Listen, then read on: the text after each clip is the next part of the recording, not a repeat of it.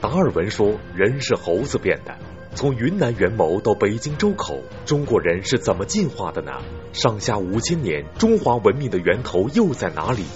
欢迎收看《国史通鉴》第一部《远古时代》。独立是为了什么？这是个问题。马克思说：“因为这是唯一的科学。”史学家说：“所有过去发生的事，我们都想知道。”质疑者说：“谁看见了？”功利者却说：“这有什么用呢？”是啊，历史有什么用呢？我们中国人最重视历史，所有古文都视作历史，所以说六经皆史。我们中国人也最喜欢历史，所谓前事不忘，后事之师。历史有时是莫测的。一颗石头要了蒙哥汗的命，却从此改变了世界的格局。历史同时也是神奇的，商朝人与我们看到了同一颗彗星，我们便理清了他们四千年前的纪元。西方人开玩笑说，历史就是故事，所以英文单词的历史就是 “Hi 故事”。女权主义者却反驳说，哪里分明只是他的故事。历史究竟是什么？那就来听听我们的故事。嗯，各位朋友，从今天开始，我们讲一个大一些的题目，叫做《国史通鉴》。那个“国”就是我们中国，国史就是中国的历史，中华民族的历史，中华文化的历史。呃，在上个世纪九十年代，一个美国学者，他的名字叫塞缪·亨廷顿。曾经发表过一个非常带有震撼性的观点，说是自从苏联解体以后，那么从二战以后形成的社会主义和资本主义两大这个阵营，它就随之瓦解。那么这样一来呀，在以后的相当长的时间里头，意识形态它就不再成为影响人类发展和人类命运的这么一些因素了。那么他提出。什么才能够影响今后若干年的人类的命运和世界的格局呢？他认为是文化，是文化之间的冲撞，文化之间的冲突。那么是哪些文化的冲突将影响世界的格局和人类的命运呢？他列出了七大文明。第一个是中华文明，他把它叫做儒教文化。第二个是日本文明，第三印度文明。第四，伊斯兰文明；第五，西方文明；第六，斯拉夫文明，也叫东正教文明；第七，拉美文明。他提出，也许还有第八大文明，那就是正在崛起，或者说可能潜在存在的非洲文明。那么这个观点一发表，在当时引起轰动，我们国内也是一片喝彩声。但是坦率地说，他这个观点带有明显的缺陷，什么缺陷呢？第一，从本质上来说，民族之间、人类之间的冲突和他的斗争，它归根到底受着生存环境的制约和经济利益的驱动。所谓文化文明的冲突，严格说起来，它是一种表象，这是其一。第二，他第二个缺陷在于，他说意识形态。将不影响世界格局。那么意识形态能够划归划出文化之外吗？我们换句话说，难道文化不不能够包括意识形态吗？显然是应该包括的。所以它也有它的缺陷。但是尽管有缺陷，我觉得他这种七大文明的提出，给我们审视我们民族的发展，给我们研究我们文化的发展。提供了一个新的视野，什么视野呢？那就是国际的视野，全球的视野，使我们在以后讨论中国的问题中，我们不要脱离，我们是在全球的一份子。那么每一个民族的发展，每一种文化的发展，它都不可能不受其他文化、其他民族的影响。不管我们把这种影响视为是积极的影响，还是消极的影响，相互影响是不可避免的。那么与此同时，每个民族的发展过程中，它也会形成自己的特点。那么中华民族、中国文化，它有些什么特点呢？和其他伟大的民族来比较起来，那个钱穆先生说到三个特点啊，哪三个特点呢？第一，是我们历史的悠久；第二，是我们发展的无间断；第三，是我们记载的详密。所以在下面的讲课过程中啊，我们将尽可能跟大家展示，看看我们这个民族的发展，我们这个文化的发展。它是如何的悠久？我们在发展的过程中是如何的无间断？还有我们的记载又是如何的详密？当然，我们可能可能还要重点谈一谈，在我们文化和我们民族的发展过程中，我们曾经出现过什么问题？我们曾经走过哪些弯路？我们的前人，我们的古人，他们曾经犯过哪些？本来可以避免的错误，我们恐怕还得讨论这些问题。而这些问题、这些错误、这些弯路，又给我们现在的发展、以后的发展，能够提供什么样的历史借鉴？我们经常说一句话，说前事不忘，后事之师。这也就是我们这个题目把它取名为《国史通鉴》的重要原因。这是我们先跟大家做一个交代。就是我们下面将谈的一些问题。说到中国中华民族和中国文化的发展，我们可能首先会面临着一个问题：自己对自己提问题，我们从哪里来的？不光中国人这样提问，西方也这样提问。这就像一个孤儿，当他一懂事的时候，他一定想知道他的生身父母是谁。这是人的本质本性所决定的。但是大家往往向好的方面想啊。就像我们现在不断的提问：幸福吗？你的梦想是什么呢？那么，也许正是古人也是在这些问题的推动下，哎，他们向好的方面想。所以西方人说是上帝造了人，于是有了亚当，有了夏娃的这种浪漫故事。我们中国人也一样，我们有盘古开天地的传说，还有女娲补天的传说。呃，但是我们可以继续追问啊，西方人你说是上帝创造人，那么上帝是谁创造的？中国人说盘古开天地，盘古又是谁创造的？我们不知道了。幸亏后来有了达尔文，有了达尔文的进化论，使我们在追问我们从哪里来的过程中有一个相对合理的说法，尽管我们不太认同，不太情愿。为什么不太情愿呢？根据进化论，我们人类。竟然是那些比猴子还难看的古猿进化来的，但暂且说是科学吧。我们再继续追问，这个古猿又是哪里来的？说是鱼，鱼类。那鱼类从哪里来的？说是藻类。那我们又要问，我们看到的这些水藻，是不是有朝一日若干年以后，它也可以变成人呢？不知道。所以。我要说明一个观点，就是我们人类总是有限的知道一些东西，我们不可能无限的知道我们这个宇宙、我们这个空间。当我们已经了解昨天我们不了解的情况的时候，可能明天又有我们更多的困惑。所以，人类不断的要创新，不断的要追求，不断的要探索，我们的科学要不断的发展。你来自云南元谋，我来自北京周口。我用木棍钻出火花，问你有没有光明，让我们直立行走。欢迎收看《国史通鉴》第一部《远古时代》。两千多年前，西方有位哲学家曾经发出过三个问题：我是谁？我从哪里来？我要到哪里去？这哲学终极三问困扰了人类数千年。幸好我们有了近代考古学，使回答前两个问题有了可能。我是谁？交给人类学家。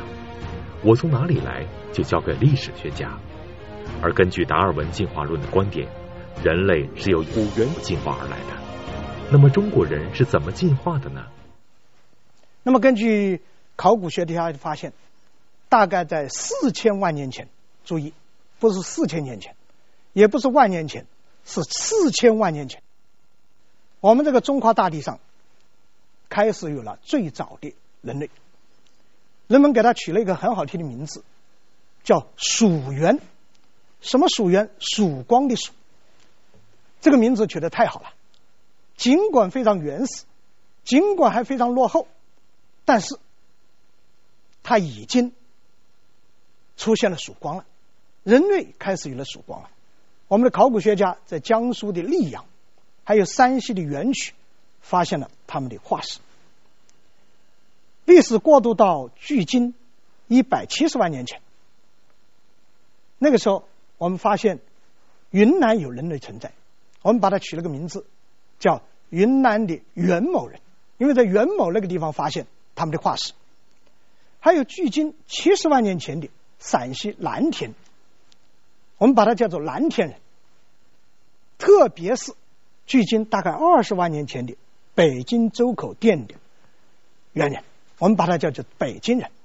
这个时候的人类，他已经开始手足分工了，已经大体上可以直立行走了，也就是说，像个人样子了。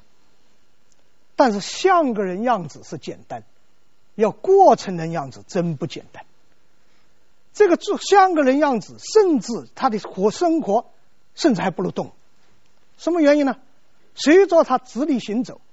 这个功能发达了，其他的功能它可能在衰退。什么功能？皮的功能、毛的功能可能在衰衰退，牙齿的功能可能在衰退。所以抵御寒冷、抵御饥饿，他反而陷入尴尬了。但是中国有一句话啊，叫做“天无绝人之路”，所以人还是很伟大的。只要你是人，天就不绝你，所以叫“天无绝人之路”。那么这条路在哪里？这条路一个字，一个什么字啊？一个火字。这个火太了不起了。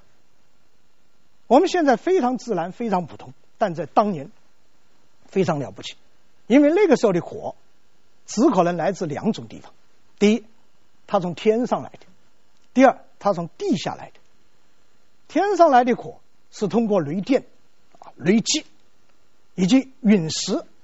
它产生火，地上来的火在哪里？在岩浆，在火山爆发，所以产生火。我们想一想看，当年的人类，当年的动物对这个火应该是具有恐惧感的，那是天崩地裂。但是后来人们发现，灾难过去以后，他们可以得到熟食。当火出来以后，他们得到光明。火可以带来光明，火也可以带来带给人民熟食，所以这样一来呀，人类由畏惧火，到慢慢的亲近火，到保存火种，最后到离不开火了。这个火字在人类发展的历史上，它是极其重要的。那么到了离现在一万八千年前后，仍然是在北京，仍然是在周口店。周口店山顶上住的一批人，我们把它叫做山顶洞人。他们不但会利用火了，而且他们做出了一个巨大的贡献，那就是钻木取火，可以生产火。这个生产火在人类历史发展的过程中极其重要。恩格斯把它称为人和动物彻底分离，人和自然界彻底分离，就是火的利用。和火的发明，有了火以后，我们说人才像个人的样子，也开始像人一样的生活了。因为在发明了火以后，我们的考古学家在江西的万年仙人洞，还有吊桶环，在我们现在浙江余姚的河姆渡，还有在河南渑池的娘烧，还有在西安半坡。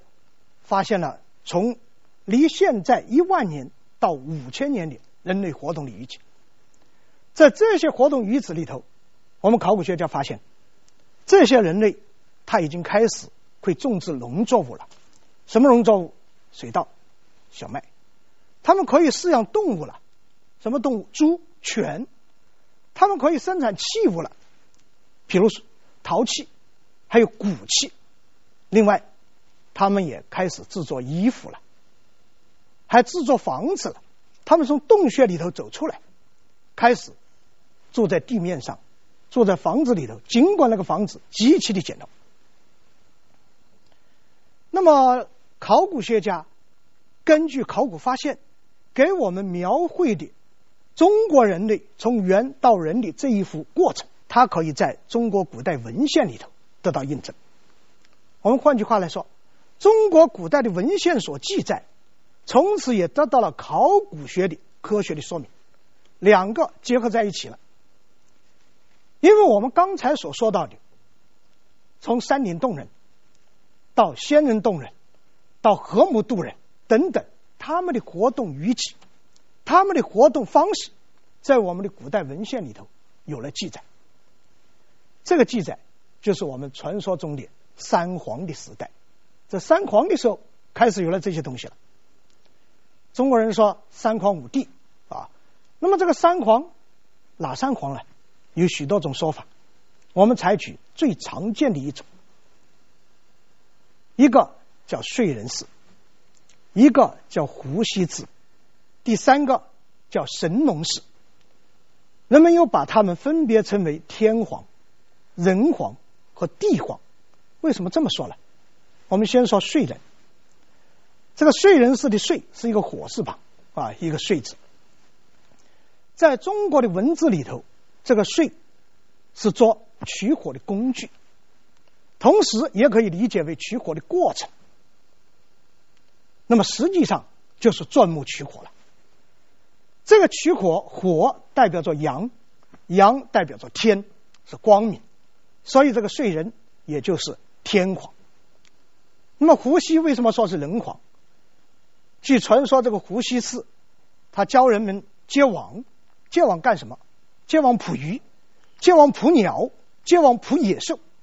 所以他开始用工具来解决自己的饥饿问题，同时还教导人们用石块来割皮来制衣，所以他解决了人们的衣和食的问题，可以说。是衣食父母。另外，我们在传说里头，这个胡须子还有一套本领啊，说演绎八卦。这个演绎八卦就可以对付自然界的各种变化，那么人类也就可以对付自然界的各种灾害了。所以，把它叫做人皇。还有个神农氏，神农氏人们称之为地皇。为什么叫地皇？他不但教人们种植作物，而且教人们生产农具。生产农具以后，把自然物转变为生产物，把动物转变为饲养的家畜，同时还遍尝百草。尝了百草以后，给人们治病。所以他的一些活动都跟地有关，所以我们说他是地皇。呃，说到这里。我们不能不佩服我们古人类的这种想象力啊！他们通过口耳相传的这种传说，通过自己的想象，竟然创造出了伏羲、神农，特别是燧人这样的人物形象和人物符号。然后通过这些形象和符号，也给我们描述了一幅人类生存的画卷。人类不但是人了，而且它形成了一种基本的生活方式，一种生存方式。我们可以从神话里头，我们可以看出来。读过我们一些社会发展史的朋友都知道，恩格斯有一个著名的论断，就是说摩擦生活。人类在摩擦生火的时候，他把那种机械力转化为热能。把机械能转化为热能，因此它是人类的一个重大进步，使人和自然界彻底脱离。他甚至认为，这个摩擦生火对人类发展的贡献，远远超过蒸汽机的发现。传说中，神农氏尝百草，发明了农业。我们又常说自己是炎黄子孙，但大多数人并不知道，神农氏其实就是炎帝。那么神农如何成为了炎帝？三皇虽然只是人物符号，但它们包含的意义十分重大。尤其是人皇伏羲氏，传说中他与女娲兄妹相婚，承担着繁衍后代的重任。如果说三皇还是传说时代的构想，那么五帝则被史家列入正史的行列。司马迁《史记》的首篇便是五帝本纪。那么五帝是哪五位帝王？他们推动了历史怎样的进程呢？那么我们刚才说到哈，三皇的时代。我们的祖先开始像的活得像个人样子了，人的基本的生存方式开始形成了。那么下面一个阶段，我们将要到五帝阶段。我们天天说三皇五帝，我们从那里过来。三皇阶段，我们形成了一种基本的生存方式。那么到了五帝时候怎么办？我们形成了一种社会的基本生存方式。这个五帝也有很多说法，我们采取最常见的说法啊，通常说是这五位帝王，我们把它称为五帝。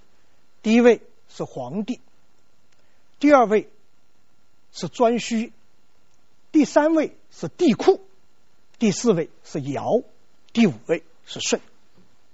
这五位我们把它称为五帝。那么。这个五帝时代就应该离现在大概是四到五千年就开始了。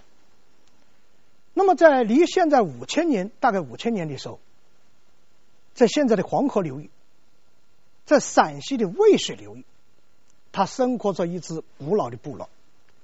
这个部落，它沿着一条渭水的支流而居。渭水的这条支流啊，叫做江水。所以这个部落也以江为姓。实际上，我们也可以反过来想，非常有可能是因为这个部落姓江，所以人们把它居住的这条水也叫江水。那么，这是一个农业民族，他们生产植物、饲养动物，他们的领袖非常著名，也就是我们刚刚说到三皇的第三位，就是神农氏。但是这个神农氏很有意思，后来的人呢，人们有一种学说出来，叫做五行说，阴阳五行，金木水火土，所以有人认为这个神农氏他上配火德，这个火两个火加在一起就是炎，所以给他取了个名号叫做炎帝。所以我老弄不通，我老是想不开。神农氏明明一切的活动都和土地有关系，为什么硬把它叫做炎帝？如果这个火德配到另外一个人身上，我倒觉得是很有道理的。谁？三皇的第一位，燧人，钻木取火的，那才是有道理。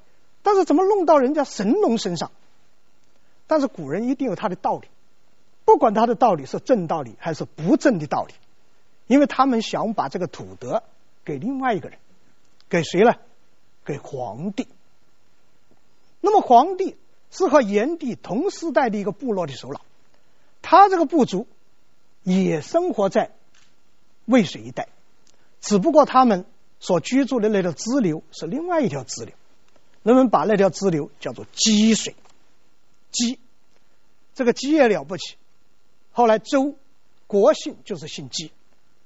这个皇帝就姓姬，因为我们这个呃渭水流域的土地是黄色的嘛，而皇帝在这里领导人们，所以把他这个称号叫做皇帝，说他是土德，于是叫皇帝了。那么这个时候可以说大概距今五千年前后，也就是炎帝和黄帝的时代，我们中国大地上的人类大体上。进入到一个新的发展阶段，进入到什么发展阶段呢？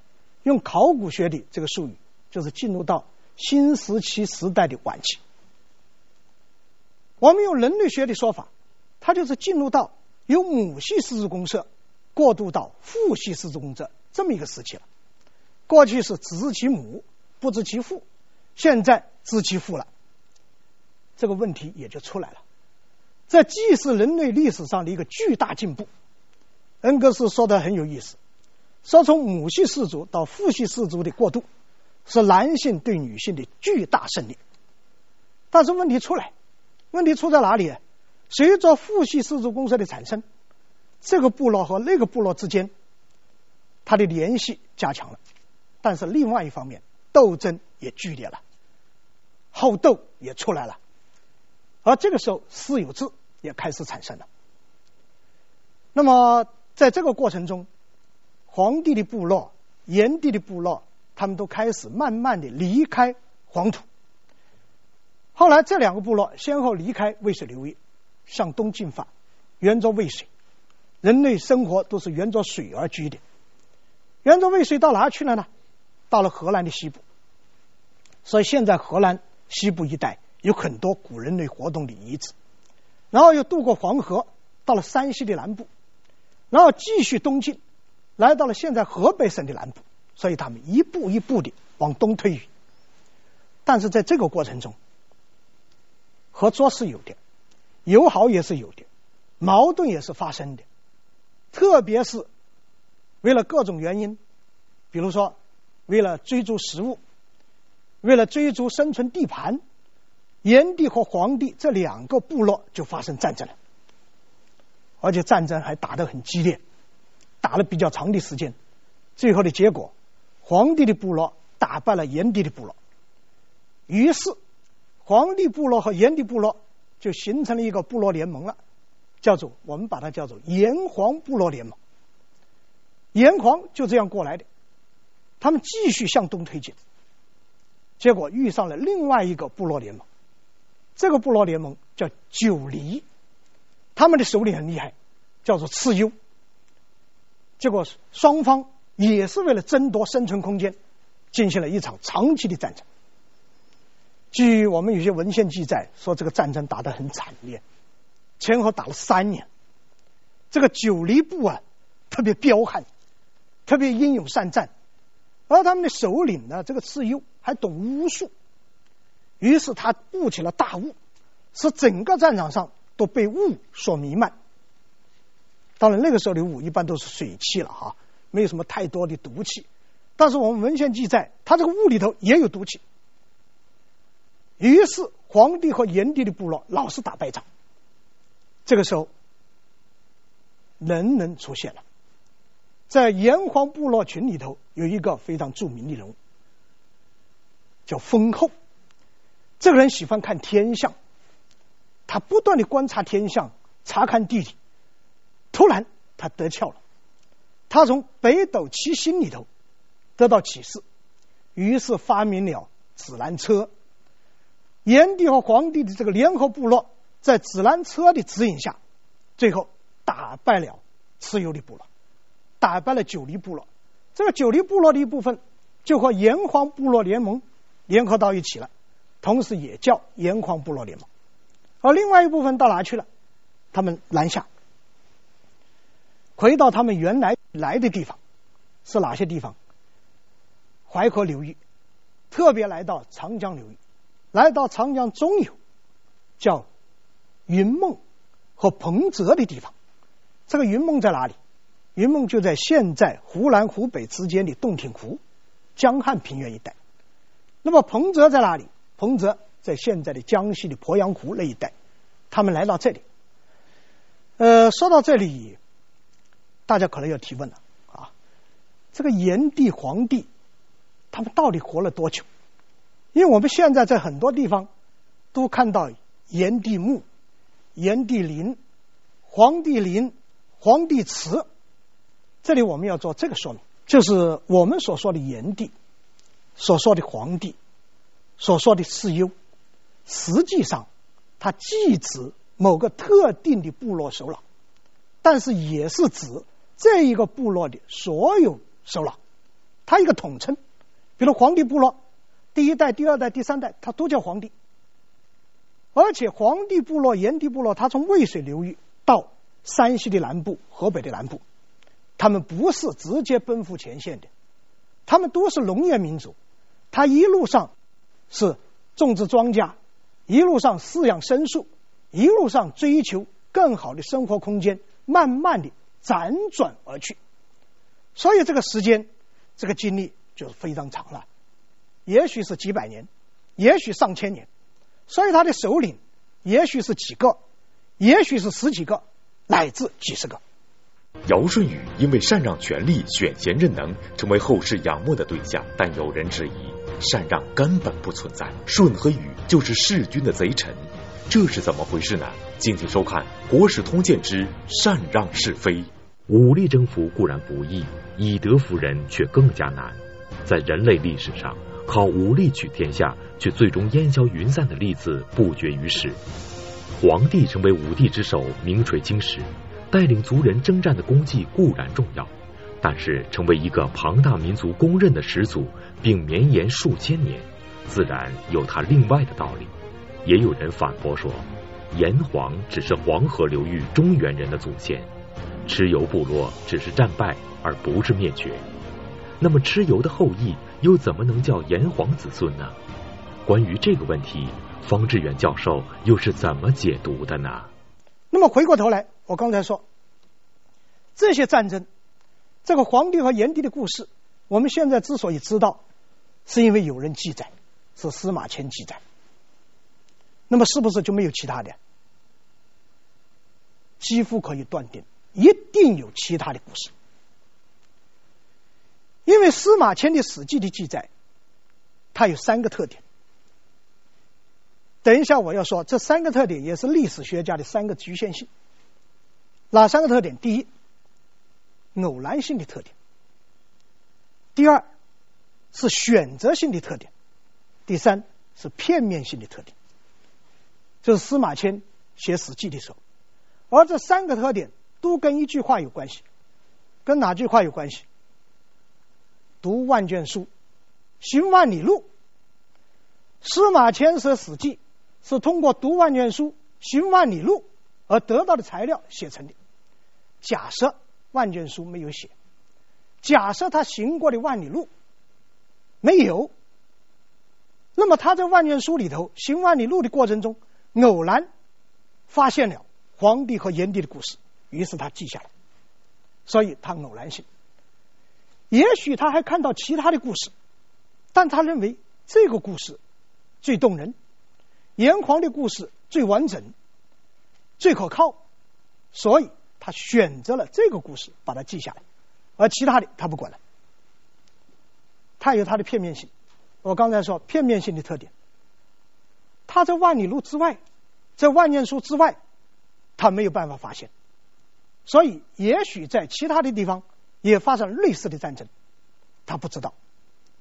这个我们不能怪司马迁。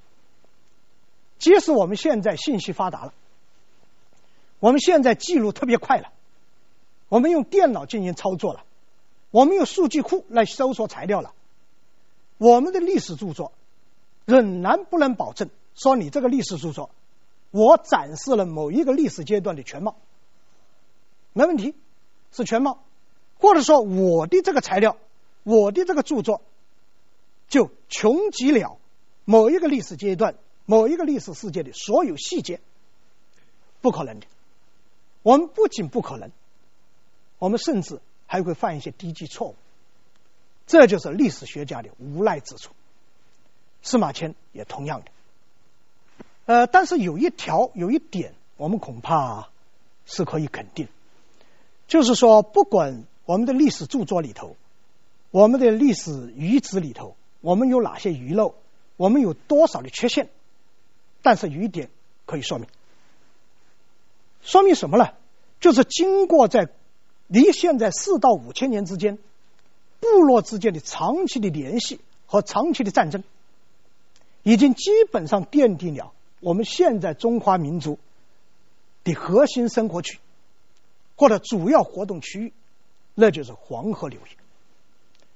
在那个时代，大体上在这一带活动，同时啊，也在部落的战争和部落的联盟之中，产生了他们的领袖。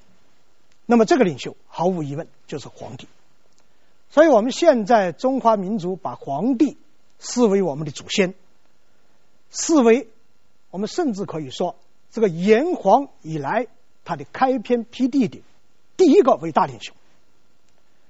所以人们也把皇帝视为中华民族的代名词。还有皇帝有一个号啊，他的号叫轩辕，因为他不但带领人们去种田、去饲养动物，而且带领人们生产了车、生产了船，所以造船、造车了。这个船和车大家看上去就像轩辕一样，所以人们又把他的号取为轩辕，又叫轩辕氏。这个轩辕也就成为中华民族的一个代名词了。那个鲁迅有一句著名的诗。叫做“我以我血见轩辕”，这个轩辕不是一个人，轩辕就是中华民族。当然，他也是一个人，是皇帝，但是他已经变成中华民族的代名词了。说到这里，我可能还要提一个概念，那就是“炎黄”两个字，我们老是并列，这个恐怕反映着中华民族的一种个性，这种个性就是包容性。炎帝和黄帝发生战争了，炎帝失败。炎帝、黄帝共同和蚩尤发生战争了，蚩尤失败。但是无论是黄帝，无论是炎帝，无论是蚩尤，还是其他等等的首脑，他们都是对中华民族的发展做出过重要贡献的人，理应得到我们的敬重。还有，我们说炎黄。并不只是指炎帝的部落和黄帝的部落，而是包含着炎帝一路从渭水流域到中原地区，黄帝部落一路到中原地区，还有蚩尤这个部落从江淮一直到中原，他们一路上所合并的那些部落，它都包含在炎黄里头。还有我们在以后的发展中，有许许多多的新的民族。加入到中华民族这个大家庭来，我们都把它叫做炎黄子孙。如果我们不是这样看，只把炎黄看成这个个别部落的专用，这个我们就误解了“炎黄”两个字，那就误读了中华民族发展的历史。因为我们这个民族，中华民族是多民族的一个大家庭。那么在以后的讲课过程中啊，我们就要谈这个大家庭。它是如何一步一步的发展？它如何一步一步的壮大？我们刚刚所谈到的是炎帝和黄帝的故事，那么下一步将谈另外一个时代了，那就是尧、舜、禹的时代。我们在那个时代，我们的人和人之间，我们的部落和部落之间，我们是怎么来协调，又怎么统一的？当自然灾害发生的时候，我们又怎么和它进行斗争？呃，我们今天谈到这里，谢谢。